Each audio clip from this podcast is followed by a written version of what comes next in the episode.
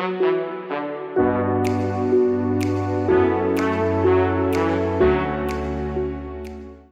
gente, sejam bem-vindos a mais um episódio do Visão Biomédica, o podcast oficial da Engenharia Biomédica. E hoje eu queria falar com vocês aqui sobre um tema que eu encontrei pesquisando pela internet aí, que é o transhumanismo. Qual que é a relação que essa vertente aí é, tem com a engenharia biomédica? Qual que é a diferença e qual que é a semelhança, né? Bom, uma coisa que a gente pode concordar é que a vida humana ela é repleta de dúvida, incerteza, de pergunta. A gente tem frases clássicas aí de onde viemos, para onde vamos, e essas perguntas aí foram começaram a ser respondidas há muito tempo atrás pelos alquimistas, né? E hoje, com os avanços tecnológicos convivendo junto com as crises ambientais, sociais, econômicas, é impossível não pensar em um futuro no qual a tecnologia não esteja presente cada vez mais, é, inclusive no nosso corpo. E daí surge uma corrente filosófica que se chama transhumanismo, que ela é representada pelo H+,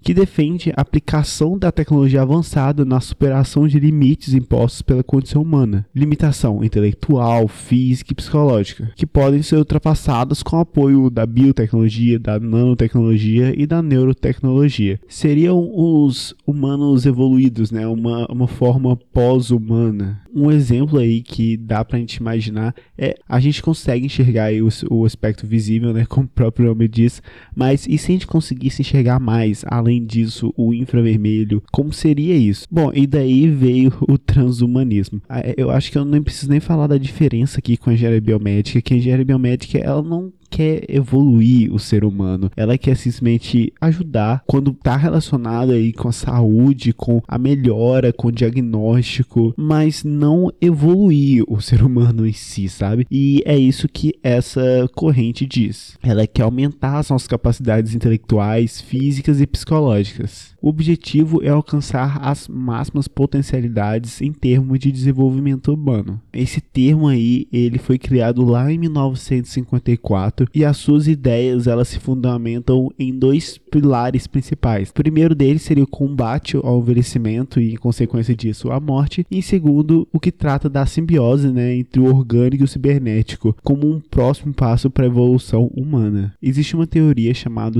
as três ondas da evolução. Nela, a gente fala de passar por fases, né? A Primeiro nós tivemos a fase darwinista que aconteceu da seleção natural e da civilização. Essas duas primeiras elas foram evolutivas, porém agora a raça humana ela procura uma evolução direcionada, uma evolução por design. Acredita-se que o ser humano é capaz de modificar o seu próprio corpo utilizando a tecnologia, manipulando a sua genética, implantes mecânicos capazes de transformar cada vez mais, transformar exponencialmente o ser humano. Inclusive existe uma declaração transhumanista transhumanista, que é uma espécie de um manifesto da Associação Transhumanista Mundial. Inclusive está no site deles, se alguém interessar e quiser saber mais sobre, chama humanityplus.org e lá vocês vão encontrar essa declaração. Bom, só para não deixar aqui passar em branco, eu vou ler algumas frasezinhas que a gente tem escrito nessa declaração. Acreditamos que o potencial da humanidade ainda não foi realizado. Existem cenários possíveis que levam às condições humanas aprimoradas, maravilhosas e extremamente valiosas. A redução dos riscos existenciais e o desenvolvimento de meios para a preservação da vida e da saúde, o alívio do sofrimento grave e a melhoria da previsão e sabedoria humanas devem ser perseguidos com prioridades urgentes e fortemente financiados. Bom, eu falei dois, dois parágrafozinhos aí, é dividido em oito objetivos, assim, e atualmente tem 6 mil pessoas que seguem essa filosofia e seus seguidores vêm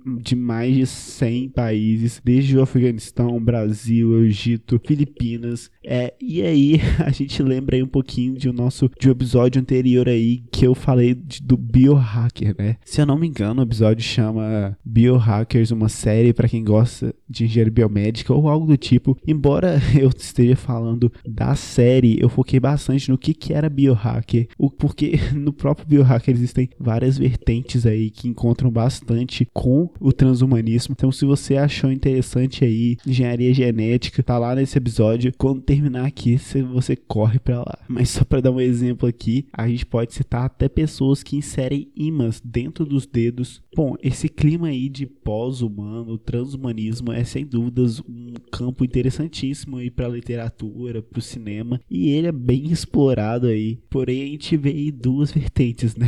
Os filmes que mostram a utopia disso e a distopia, né? Claro que existem problemas que devem ser reconhecidos. Até os próprios transhumanistas dizem: reconhecemos que a humanidade encara diversos riscos, especialmente a partir do mau uso de novas tecnologias. Apesar de todo o progresso representar uma mudança, nem toda mudança representa o progresso.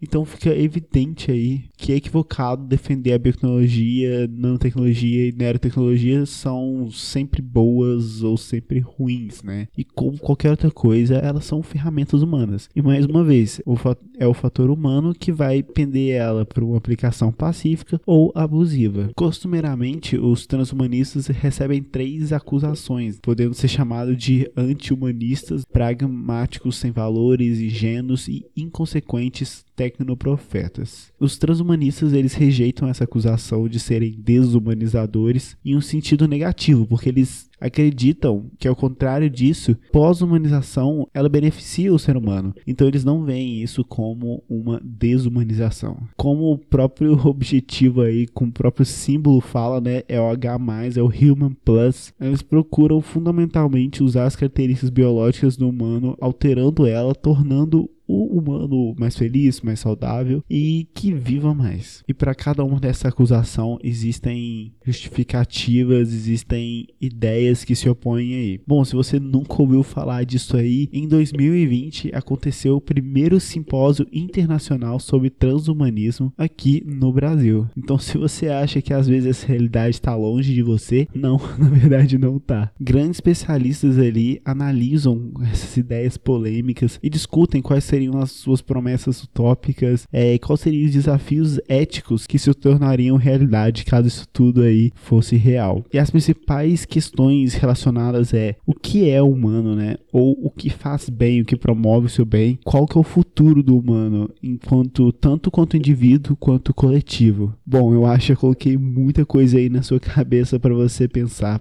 Então, o nosso episódio de hoje está chegando no final. Eu queria convidar todo mundo para seguir a gente na nossa página arroba Visão Biomédica. Lá eu tô mais ativo, todo dia eu tento postar alguma coisa, algum vídeo. E por favor, sigam aqui o podcast, não sei de onde você tá me ouvindo, se tiver como avaliar, avalie aí, dá cinco estrelinhas aí, para que outras pessoas ouçam o podcast também. Então é isso, muito obrigado e tchau, tchau.